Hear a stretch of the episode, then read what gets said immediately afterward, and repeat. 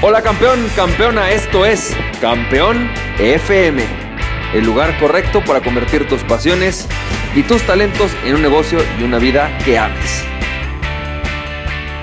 Hola, ¿qué tal? ¿Cómo estás? Bienvenido y bienvenida al episodio número 159 de Campeón FM y Campeón, campeona. Me da mucho, mucho gusto que estés escuchando este audio y hoy quiero platicarte unas lecciones que me llevé de un comercial de Kurs, la, la cerveza, sí, de Kurs, me llevé de un comercial me llevé una lección muy interesante de un cuate que se llama em, Jake Whiteman. Y fíjate, Jake Whiteman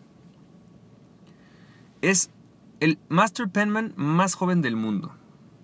Para que me entiendas, el, Master Penman más grande, o sea, que, que sigue en edad de él, le lleva 30 años. 30 años. Él tiene, creo que como 30, 28 años. 28, 30 años. Y el siguiente tiene como 60 es, el, es el cuate más joven de todos los Master Penman. Hay solamente 12 Master Penman en el mundo.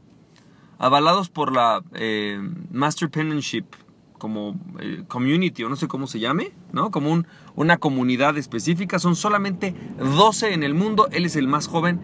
Y si tú vieras lo que hace, te voy a platicar un poco lo que hace un Master Penman, te quiero platicar un poco de cómo surge la historia y qué lecciones hay para nosotros como emprendedores, como personas que queremos, estamos en búsqueda del éxito.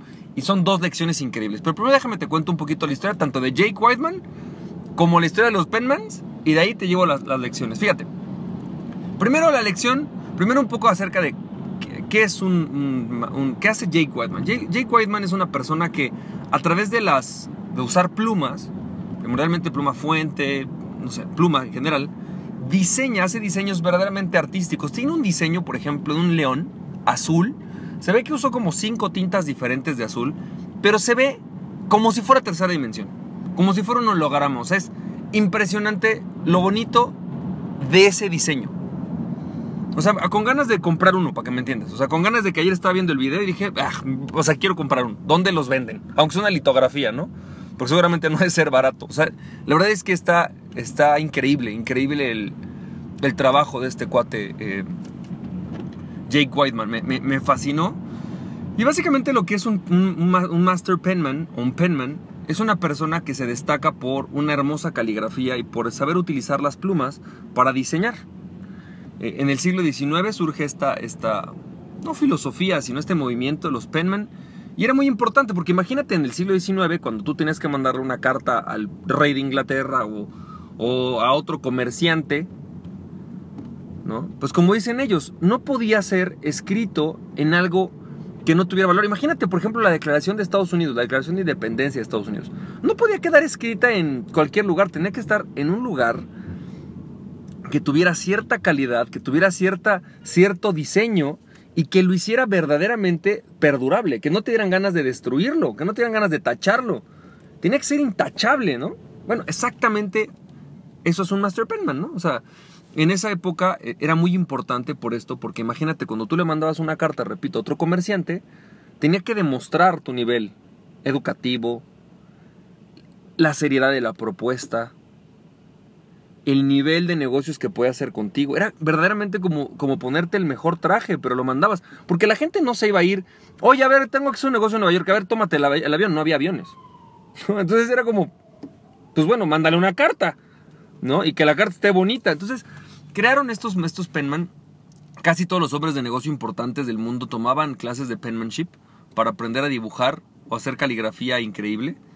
Y al final, cuando ellos se lograban titular, Em, les decía, ¿no? A ver, tú ya te graduaste, increíble, tú tienes que hacer tu propio título, diseñalo. Y si había algún título que destacaba por su originalidad, por su capacidad artística, lo convertían en Master Penman, que era un verdadero honor, era una persona que se destacaba por su calidad, ¿no? Y, y, más un profesional del tema. Hoy, lamentablemente o afortunadamente, con el tema de la computación, la tecnología, pues Hoy hay 12 Master Penman, seguramente sigan habiendo muchos que se dediquen a, escribir o a diseñar con pluma, pero Master Penman hay 12 en el mundo, ¿no? Son verdaderamente exclusivos. Y hay dos lecciones que me llevo de esto. Dos lecciones para nosotros como emprendedor.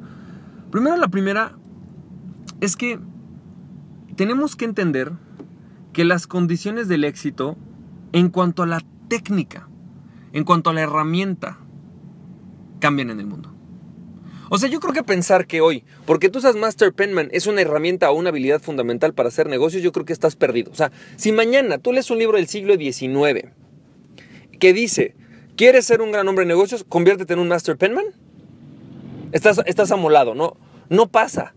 No porque escribas bonito vas a hacer buenos negocios.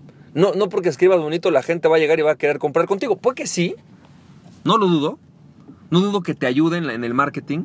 Pero la neta, la neta, la neta, la gente no va a comprar contigo porque seas un buen Master Penman. La gente no va a hacer negocios contigo porque seas un buen Master Penman. Tienes que tener otras habilidades. Si además eres Master Penman, pues está padrísimo. Si además escribes bonito, increíble. Pero yo, por ejemplo, escribo espantoso. Y no por eso la gente no hace negocios conmigo. ¿Sabes? Es simple y sencillamente que la tecnología va evolucionando. Y hoy la tecnología con la que hacemos negocios se llama LinkedIn, se llama Facebook, se llama Twitter. Pero si tú solamente te vuelves como un especialista en el uso de LinkedIn y entonces LinkedIn es el centro de tu vida. Y sí, a lo mejor eres muy bueno en eso. Mañana la tecnología va a evolucionar, eso que te quede claro. LinkedIn va a desaparecer, Facebook va a desaparecer, va, va a cambiar la forma en la que existen hoy. Entonces, si bien a lo mejor hoy una de las habilidades fundamentales es saber, por ejemplo, contactar a alguien por mailing, o por Facebook, o por Twitter, o por LinkedIn, realmente solamente quiero que sepas eso. No es no, la clave no está en el uso de la tecnología, la clave está en saber la estrategia. La clave está en saber llevar un negocio, en saber crear relaciones, en saber persuadir, en saber influir. Esa es la clave de siempre. En aquella época para persuadir se requería una buena imagen en una carta. Era útil. Hoy es una buena imagen física. A lo mejor tienes que vestirte, contratar a un asesor de imagen. No sé qué tengas que hacer. Pero, definitivamente, la tecnología evoluciona. No es la tecnología, está, de hecho tienes que dominar la tecnología porque tienes que adaptarte a tu época. Si estuviéramos en el siglo XIX, posiblemente yo tendría que escribir bonito. Así es, ni modo, es parte de la vida.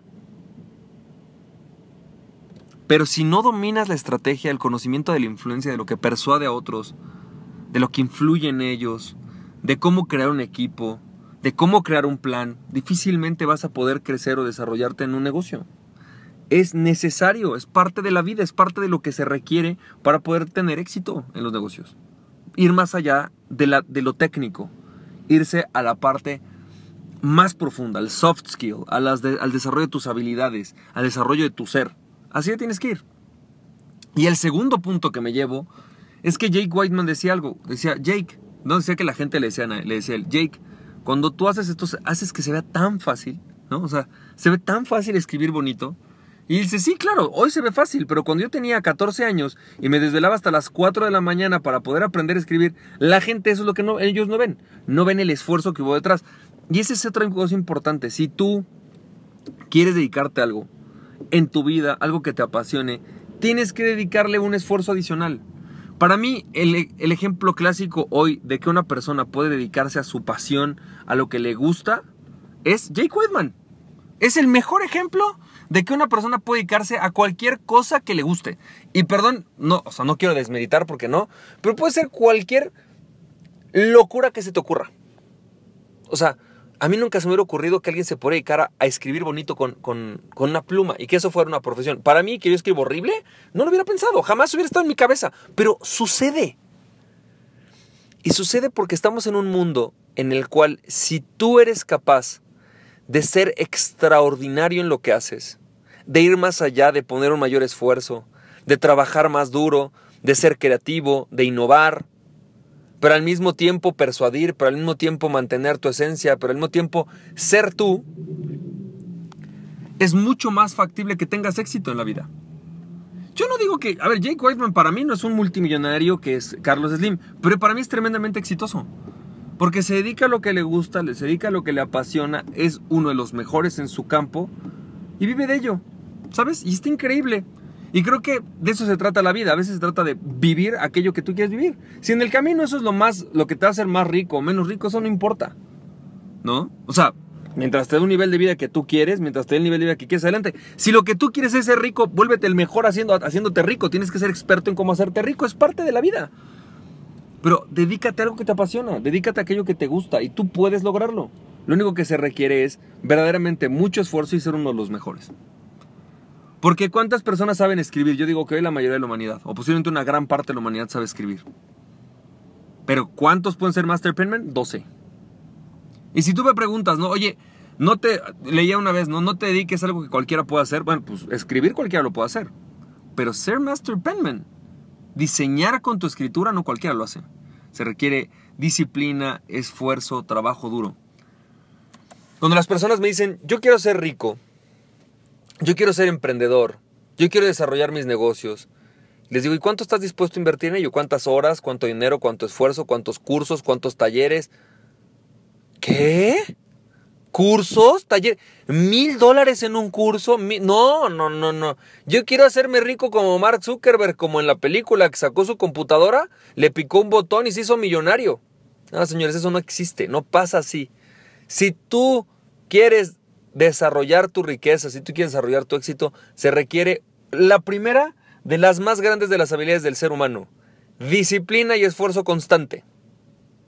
Disciplina y esfuerzo constante es esencial para el éxito. Así que campeón, campeona, espero que estas lecciones te hayan servido. Te mando un fuerte abrazo y recuerda que aquella persona que se conoce a sí mismo es invencible. Conócete a ti mismo y nada, ni nadie podrá detenerte. Emprende tu pasión. Nos estamos viendo campeón, campeona. Bye bye.